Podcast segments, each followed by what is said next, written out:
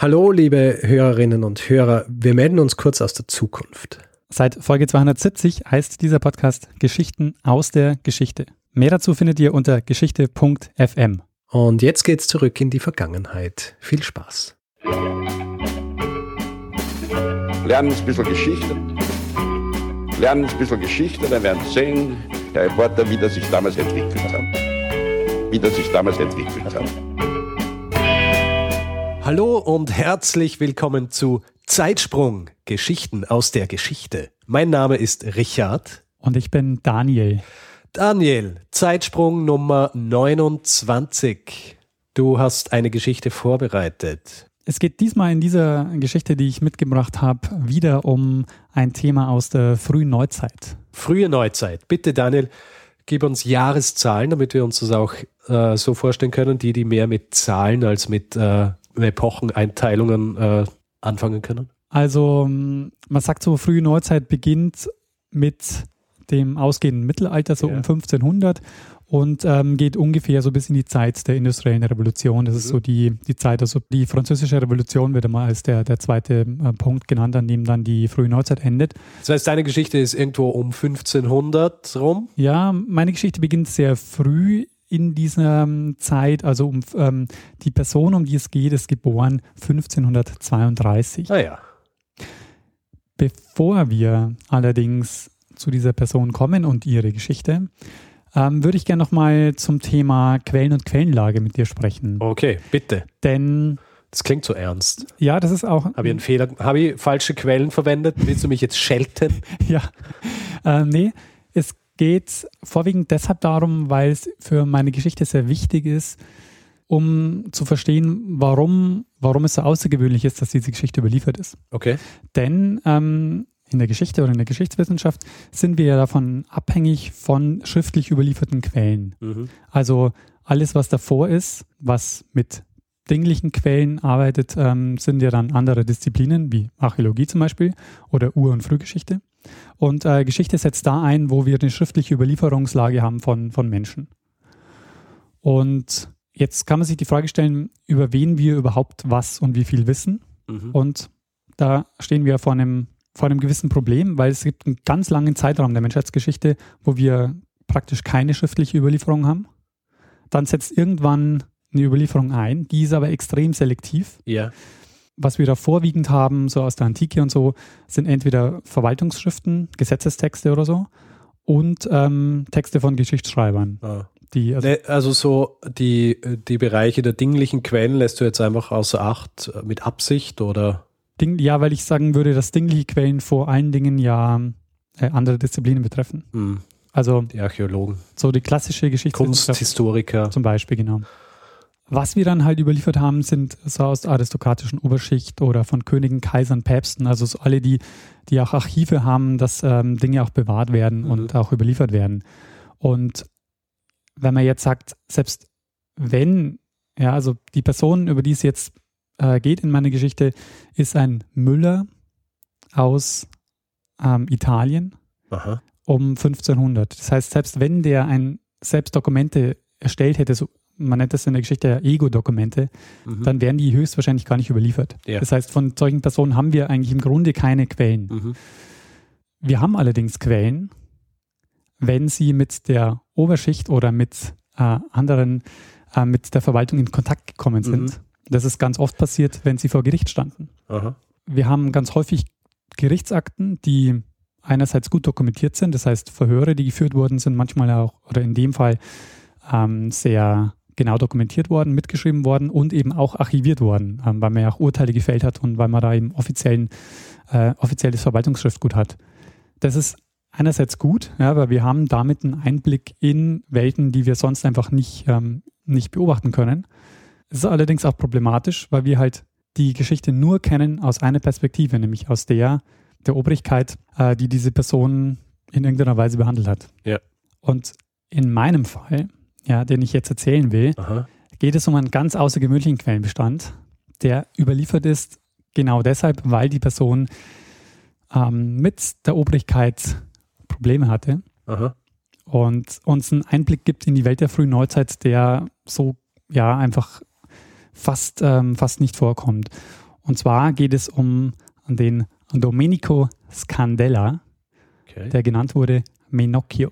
Von dem Domenico Scandella, den wir in Folge auch nur noch Menocchio nennen werden, wie er sich okay. selbst genannt hat. Was heißt Menocchio? Äh, weiß ich gar nicht. Aha. Vor dem wissen wir, weil er Ende des 16. Jahrhunderts ja, mit der Inquisition in Kontakt gekommen ist. Ui. Naja, ähm, ohne dass wir jetzt allerdings daraus ableiten können, dass er ein typischer Fall war. Also es ist nämlich auch so ein Problem, wenn du so, so einzelne Quellenstudien hast, yeah. dann kannst du nicht sagen, Bauern in Italien zur frühen Neuzeit waren so, sondern du kannst halt nur leider über ihn. Ähm, Was viele gern machen, ja, eigentlich. Ja. Genau, ja. Genau, also wie typisch das ist, kann man schwer sagen. Das ist wie wenn man heute die Geschichte erzählen würde, so unsere Gesellschaft beschreiben würde anhand äh, zwei Gerichtsakten, die man irgendwie jetzt im Verwaltungsgericht findet. Das ist halt irgendwie. Ja. Jetzt erscheint uns absurd, aber dadurch, dass wir halt wenig Quellen haben für manche Zeiten, ähm, ja, das ist ja quasi schon äh, äh, eine Vorselektierung einer gewissen Gruppe von Personen, weil du jetzt erst einmal in diese Position kommen musst, um in einer Gerichtsakte aufzuscheinen. Ja, das heißt, du bist schon mal nicht Standardbauer oder Standardperson, weil du schon mal so diese, diesen, diesen Konflikt hast. Ja. Genau, ja. Das heißt, eine Vorselektierung findet da ja schon statt, allein weil sie in diesen Quellen aufscheinen. Kommen wir zum Menocchio. Okay. Naja, also Menocchio ist 1532 geboren in einem Bergdorf in Friaul in Monte Reale. Das liegt unweit von Udine, das ist so die nächstgrößere Stadt und es liegt so im venezianischen Einflussbereich. Das ist so die, die Gegend, dass man sich das vorstellen ah, du kann. und Venedig, ja? Dein deine letzte Geschichte, ja? Auch zeitlich nicht so weit weg. Stimmt, ja. ja. Er war verheiratet, hatte sieben Kinder und äh, war Müller. Ähm, der war an sich, so wie man das aus den Quellen ganz gut nachvollziehen kann, äh, eingebunden in die Dorfgemeinschaft. Er war zum Beispiel 1881 äh, für ein Jahr Bürgermeister und er war auch Kämmerer, also er war so ganz normales Mitglied dieser Dorfgemeinschaft. Ja. Bis am 28. September 1583 eine Anzeige bei der Inquisition einlangt mit der Anklage, er habe ketzerische und gottlose Worte über Christus von sich gegeben. Damn. Ja. Und jetzt beginnt eine, eine längere Leidensgeschichte, die ich will noch nicht sagen, wie sie endet. Okay. Äh, also auf dem Scheiterhaufen. Spoiler Alert. Okay, also es werden Ermittlungen eingeleitet, ja, ähm, weil sich nach so Vorerhebungen bestätigt, dass er, wie es heißt, er zankt ohne Unterlass mit irgendjemand um den Glauben. Also zu einem Zeitpunkt scheint schon irgendwie klar zu sein, das ist jemand, der eigenartige... Diskutiert gerne über genau. Dinge, ja. Und ist damit schon seit längerer Zeit aufgefallen im ah, Dorf ja. mit ähm, eigenartigen Behauptungen. Oi, oi. Der Inquisitor, der Fra Felice da Montefalco, ein Franziskaner, mhm. der lässt ihn kommen und einsperren und am 4. Februar 1884 beginnt dann also eine Phase langer Verhöre, die sich über mehrere Monate ziehen.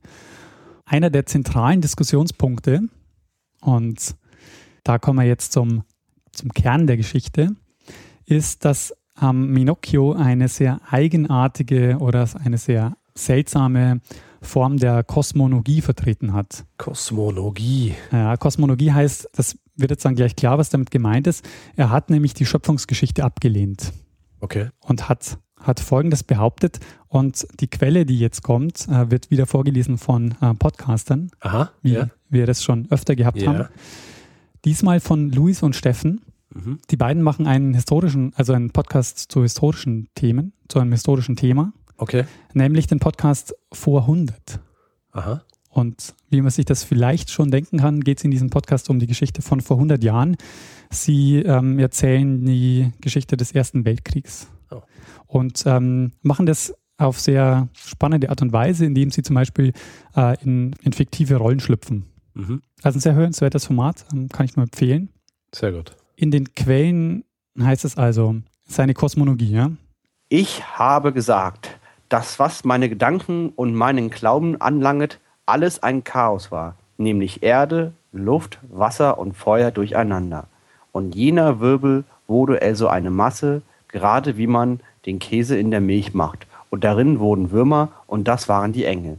Und die allerheiligste Majestät wollte, dass das Gott und die Engel wären. Und unter dieser Zahl von Engeln, da war auch Gott. Auch der wurde zur selbigen Zeit erschaffen aus jener Masse. Und er war zum Herrn gemacht mit vieren Hauptleuten. Luzifer, Michael, Gabriel und Raphael. Ja, also die Sache mit ähm, dem Käse und den Würmern, so nennt auch dann Carlo Ginzburg das Buch, das er zu dieser Geschichte gemacht hat, was mittlerweile ein Klassiker der Kulturgeschichte ist.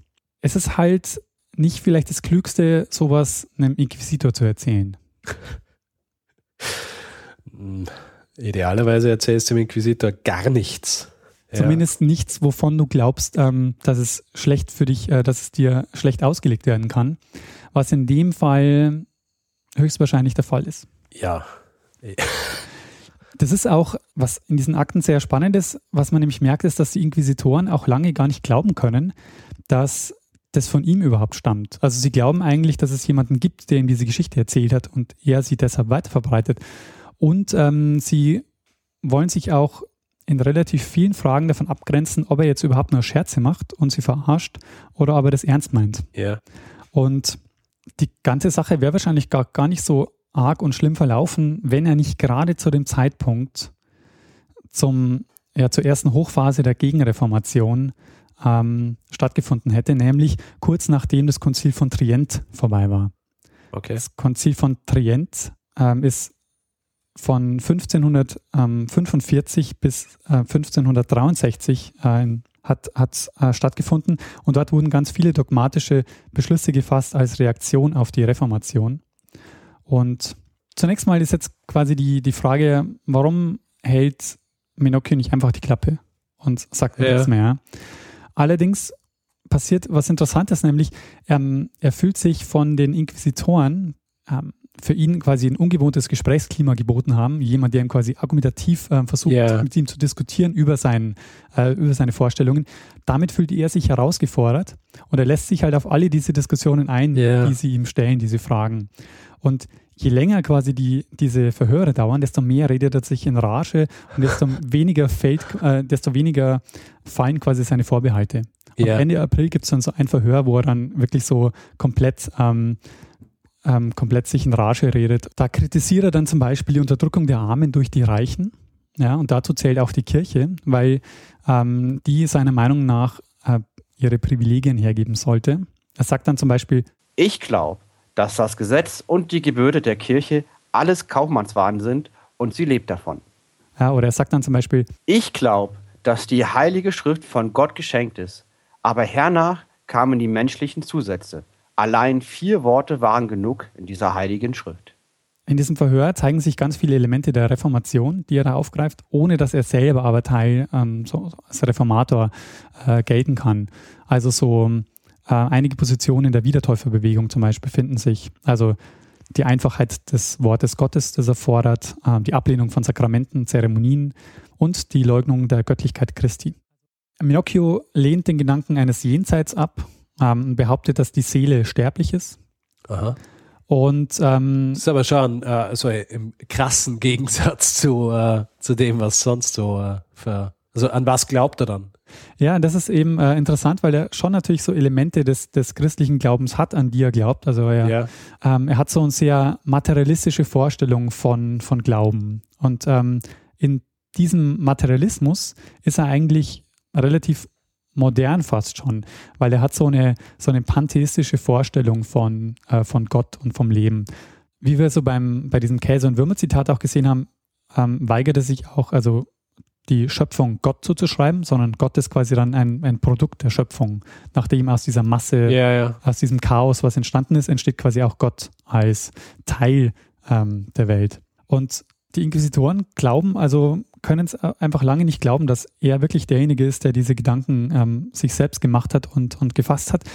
Und da gibt es ein Zitat von ihm, wo er sagt, nach, nach, nach der x-ten Frage, ob das jetzt wirklich von ihm stammt und ob er nicht endlich seine ähm, ähm, die Leute verraten will, die, die ihm das erzählt haben, da sagt er dann, Herr, ich habe niemanden, nicht einen gefunden, der diese Meinung hat, sondern jene Meinung habe ich aus meinem Hirn geschöpft. Wir wissen, was er gelesen hat. Also es gibt Listen an Büchern, die, die er hat. Und das ist auch eine interessante Sache, denn er konnte lesen und schreiben. Mhm. Was man wahrscheinlich auch nicht unbedingt glaubt bei einem Müller. Müller, der in einem Bergdorf irgendwo in Ja, wieso hat er das können? Weiß man? ähm, nicht unweit von seinem, ähm, von seinem Ort, wo er aufgewachsen ist, gab es eine Schule und da gab es wohl die Möglichkeit, auch äh, Lesen und Schreiben zu lernen. ja. Das Interessante ist, dass, ähm, dass Minocchio sich ganz ähm, ausführlich auf die Diskussionen einlässt und sich immer wieder auf äh, in Widersprüche verstrickt in, in, in, diesen, in diesen Dialogen mit den Inquisitoren. Und ähm, sein Weltbild, ich habe das vorhin auch schon angedeutet, ist sehr materialistisch. Das heißt, er sagt zum Beispiel, alle Dinge der Welt sind Gott. Also er glaubte nicht, dass die Welt von Gott geschaffen wurde und dass das, also sein, er ging davon aus, dass Christus ein ein Mensch war. Ja. Ähm, am 12. Mai, nachdem er ein paar Monate verhört wurde, wurden die Verhöre abgeschlossen. Am 17. Mai fällt das Urteil. Minocchio wird zum Erzketzer erklärt und ähm, er wird dazu verurteilt, öffentlich der Ketzerei abzuschwören, ein Gewand mit Kreuz zu tragen und er soll den Rest seines Lebens im Gefängnis verbringen. Und zwar heißt das Urteil, wir verurteilen dich nach der kanonischen Sentenz, dass du in zwei Wände eingemauert werden sollst, wo du immer und alle Zeit deines Lebens bleiben sollst. Unangenehm. Er bleibt auch zwei Jahre im Kerker und dann übergeben 1586 sein Sohn und seine Frau dem Inquisitor eine Bittschrift, woraufhin der Inquisitor ihn einlädt ähm, und ihn nochmal anhört und darauf ändert er das Urteil. Und ähm, In die Todesstrafe. nee, nee, der Haftort wird jetzt Montereale, also sein, äh, sein Dorf, in dem er, in dem er Ja. gelebt hat. Äh, er muss allerdings weiterhin das Gewand tragen. Und ein Freund bürgt mit 200 Di- Dukaten äh, für ihn. Und Das heißt, er ist, er darf äh, zurück in sein Dorf und darf sich dort frei bewegen, genau, aber muss die, das spezielle Gewand er muss tragen. ein Gewand tragen mit einem Kreuz, genau. Ja, dass jeder weiß, du bist der, Du bist der Ketzer, der Ketzer. genau. Du hast diese verqueren Ansichten. Genau. Und es sieht jetzt eigentlich wieder alles ganz normal aus. Also er fügt sich gut in die Dorfgemeinschaft ein. Er Aber wird das ist noch nicht das Ende, oder wie? nee, ist noch Ah. nicht das Ende. Ich habe gedacht, das ist alles gut ausgegangen. ja, denkt man jetzt, gell? Ja, Naja, und ähm, es sieht jetzt eigentlich auch alles gut aus. Also er fügt sich wieder ein, ganz normal in die Dorfgemeinschaft. ja, Er wird zum Beispiel Kämmerer. Er pachtet mit ähm, seinem Sohn eine weitere Mühle. ja. Also nach von außen betrachtet ist eigentlich alles okay. Das heißt auch die, die Art und Weise, wie die Leute ihm entgegentreten, denen scheint es egal zu sein, dass er der Ketzer ist. Genau. Also Ja. im, im Dorf scheint es eigentlich zumindest, Denken sich also, ach, diese Inquisition. oder sie denken sich, ja, der Minocchio erzählt halt seine Geschichten. Ja, ja, ja. Aber ansonsten leibender Typ, Genau. passt schon. Und dann passiert allerdings wieder was, nämlich das muss so um 1596 sein, also hm, so knapp zehn Jahre später. Vermutlich, weil sein Sohn und seine Frau sterben, läuft es dann auch wirtschaftlich nicht mehr so gut und er muss sich verschiedene Jobs suchen. Unter anderem wird er Gitarrenspieler auf Festen. Okay. Und aus diesem Grund wendet er sich dann zu dieser Zeit nochmal an den Inquisitor und bittet ihn darum, das Gewand ablegen zu dürfen, weil es äh, nicht gut kommt, wenn er als Gitarrenspieler. ja. ähm, Naja, ist, äh, der, äh, das kannst du zu seinem Ding machen, ja, wie der ketzerische Gitarrenspieler. Hallo? Das ist nicht jeder. Ähm, naja, er sagt zum Beispiel als Argument, äh, dass viele glauben, dass er wegen dieses Gewandes ausgestoßen wurde aus der Kirche und dass er deshalb auf vielen Festen nicht gebucht wird Ah, und ja, ähm, okay. das oder nicht, nicht geduldet wird. Ja, ja. Und er bittet auch darum, an andere Orte fahren zu dürfen, weil das besser für sein Ja, Geschäft wäre. Ja, ja. Das wird ihm auch gewährt. Also er darf in Zukunft frei an jedem Ort verkehren, außer an verdächtigen Orten. Okay. Das heißt, muss allerdings weiter das Gewand tragen. Das ist ein verdächtiger Ort. So eine satanistische Kapelle oder was? Zum Beispiel. Also so die Nachwirkungen des Prozesses, die lösen sich langsam auf oder erledigen, erledigen sich. Aber im Hintergrund beschäftigt sich das Inquisitionsgericht ohne sein Wissen schon wieder mit ihm. Oh, na. Ah, es kommt nämlich zu einer Anzeige. Ah, In Udine trifft er nämlich auf dem Marktplatz einen alten Bekannten und der denunziert ihn bei der Inquisition. schon wieder? Jedoch wird diese Anzeige fallen gelassen, nämlich deshalb, weil dieser Bekannte bei der Anzeige nur seinen Vornamen angibt. Und die machen dort im Inquisitionsgericht nicht die Verbindung, dass er damit den Minocchio meint, der da schon mal verurteilt wurde. Aber ja. Und erst zwei Jahre später, es ist nicht so ganz klar warum, ähm, nämlich Ende 1598, greifen dann die Inquisitoren den Fall wieder auf und merken dann, dass es sich um den Minocchio handelt und beginnen dann eine Untersuchung gegen ihn. Ende 1599 wurde dann, wird er dann festgenommen. 15 Jahre nach seinem ersten Verhör. Jetzt ist er mittlerweile 67 Jahre alt. Okay. Kind, kind und Frau los. Er hat schon noch Kinder, aber die haben sich Also. von ihm abgewendet. Also Oh. ähm, er hatte Das eigentlich, heißt, die einzigen, die bei ihm geblieben sind, sind gestorben. genau, eigentlich auch eh schon ein ziemlich gebrochener Mann, ein Stück Ja, weit auch. Ähm, und er agiert jetzt auch deutlich vorsichtiger als im Vorfeld seines ersten Prozesses. Allerdings fällt im August dann das Urteil, dass er als rückfällig eingestuft wird und er wird zum Tode verurteilt. Damit war die Sache aber noch nicht abgeschlossen. Ah. Denn normalerweise geht man davon aus, dass, man, dass sie das Urteil jetzt nicht wirklich vollstrecken würden. Okay. Also es braucht schon nochmal einen Grund oder nochmal einen weiteren Schub, um da jetzt ähm, noch weiter tätig zu werden. Und es passiert im Falle Menocius jetzt, weil sich Rom einschaltet. Aha. In Rom interessiert man sich für diesen Fall, weil der Inquisitor eine Meldung macht und sagt, wir haben hier jemanden, der ist jetzt schon zum zweiten Mal als Ketzer verurteilt worden. Ja. Ähm, vielleicht interessiert euch der Fall. Und der Kardinal von Santa Severina Ja. interessiert sich sehr für den Fall. Und Minocchio hat großes Pech, dass er dem Papst davon erzählt. Papst Clemens VIII. Und er schaltet sich ein und fordert seinen Tod. Und sagt, warum habt ihr das Urteil noch nicht vollstreckt? Und im gleichen Monat, das ist jetzt quasi so der, der, das Pech, das Minocchio hatte, in das, in das er fällt, im gleichen Monat ging in Rom der Prozess gegen Giordano Bruno zu Ende. Oh, okay, gut. Einfach äh, zur schlechten Zeit, am, äh, zur falschen Zeit am im falschen Land. Genau. Also man sieht einfach in, zu dem Zeitpunkt, Magst du vielleicht noch kurz sagen, was es mit Giordano Bruno auf sich hat, für die, die, nur damit wir wissen, warum? Giordano Bruno, der wurde von der römischen Inquisition äh, verurteilt und auf dem Scheiterhaufen, äh, Scheiterhaufen verbrannt. Und er hat ebenfalls äh, pantheistische Gedanken gehabt und hat ähm, die, das Jenseits abgelehnt. Und ähm, ansonsten ist man sich so in der, in der Geschichtswissenschaft eigentlich einig, dass, dass dieses harte Vorgehen gegen Minocchio eigentlich nicht zu erklären ist. Ja. Ähm, es ist wahrscheinlich so, dass einfach die, die Kirche zu dem Zeitpunkt ein Zeichen setzen will ähm, und auch stärker oder verstärkt die Lehren des Konzils von Trient durchsetzen will. Und ähm, ja, Na, es ist halt ein klassischer Fall von, wir sehen unsere Fälle davon schwimmen und jetzt müssen wir mal noch, noch einmal hart durchgreifen, bevor uns da wirklich alles verloren geht. genau. Im November, also man sieht, das August, äh, im August wurde das Urteil gesprochen. Im November schrieb dann der Kardinal äh, an den Inquisitor, äh, also an den, an den Inquisitor, der, der den Menocchio verurteilt hat, Euer Ehren entrate nicht, im Falle dieses Bauern der Diözese von Concordia fortzufahren, nachdem angezeigt ist, er habe die Jungfrauschaft der allzeit allerheiligsten Jungfrau Maria, die Göttlichkeit Christi unseres Herrn und die Vorsehung Gottes geleugnet, gleich wie ich es schon schrieb auf Anordnung seiner Heiligkeit dieweil die Kenntnis von Fällen von so großer Wichtigkeit nicht in irgendeinen Zweifel ziehen kann, dass er ein Fall der Inquisition ist. Derohalben setzet man haftiglich alles ins Werk, was sich nach Maßstab der Gerechtigkeit gebührt. Das heißt in dem Fall Scheiterhaufen. Scheiterhaufen. Das passiert dann auch. Kurze Zeit darauf wird Minocchio hingerichtet und wie das üblich ist, mit Ketzern auf dem Scheiterhaufen verbrannt. Das war meine Geschichte zu Menocchio. Minocchio. Ja, spannend. Was hier äh, zur Inquisition, na, zwei Sachen, ja. Das erste ist ein Scherz. Das zweite ist noch ein Gedanke zur Inquisition. Das eine ist mir eingefallen, dass du gesagt hast, der, der ähm, Der Minocchio. Menocchio äh, sei Müller gewesen, ja. äh, die Frage, ja. Was malte Rembrandts Vater?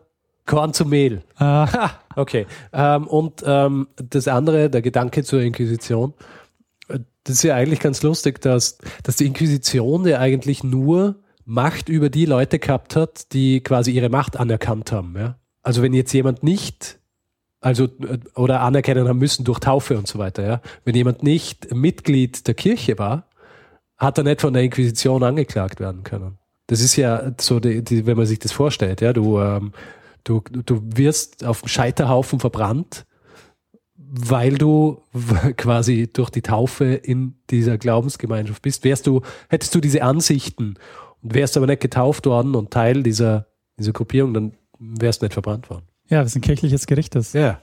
Aber ähm, da merkt man ja auch diese, diese, diese ganz arge Verquickung, weil, äh, das habe ich vorher nicht erzählt, bei diesem Inquisitionsgericht ähm, war es verpflichtend, dass auch ein, äh, ein weltlicher Richter mit dabei war. Das war in dem Fall der Bürgermeister des Ortes. Das heißt, mhm. äh, diese Verhöre haben immer stattgefunden mit quasi weltlichen und kirchlichen Vertretern, ja. die das quasi gedeckt haben. Also ja. die ja, aber einer der wenigen Einblicke, also quasi in so ja, eine, sehr spannend, ja, sehr, sehr spannend. Die frühneuzeitliche Gesellschaft. War traurig, dass wir, dass die, dass, äh, dass wir nur so quasi Einblick in die Lebenswelt von, von so einem Müller um die Zeit kriegen. Genau. Und nicht. Weil, wenn er schreiben hat können, ja, hätte er einfach ein Tagebuch schreiben können und das hätte man finden können und dann so, aha, okay, so hat er gelebt.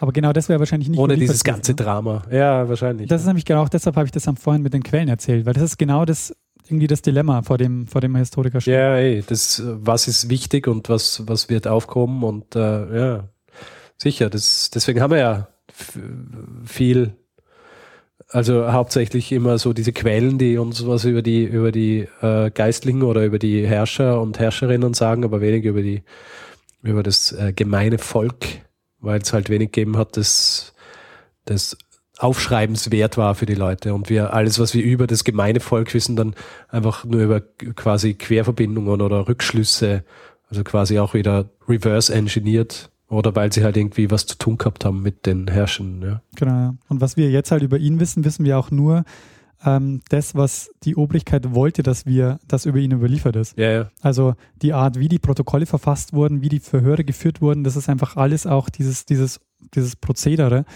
ähm, dass man da nicht, natürlich nicht sagen kann, wir wissen jetzt, was er gedacht hat, sondern wir wissen nur, wir kennen es nur aus der Perspektive der Obrigkeit. Ja, ja sehr spannend. Äh, Daniel, vielen Dank für diese, für diese Geschichte. Danke auch an Luis und Steffen, die. Für die, den Spracheinsatz. Ja. Unbedingt abonnieren vor 100.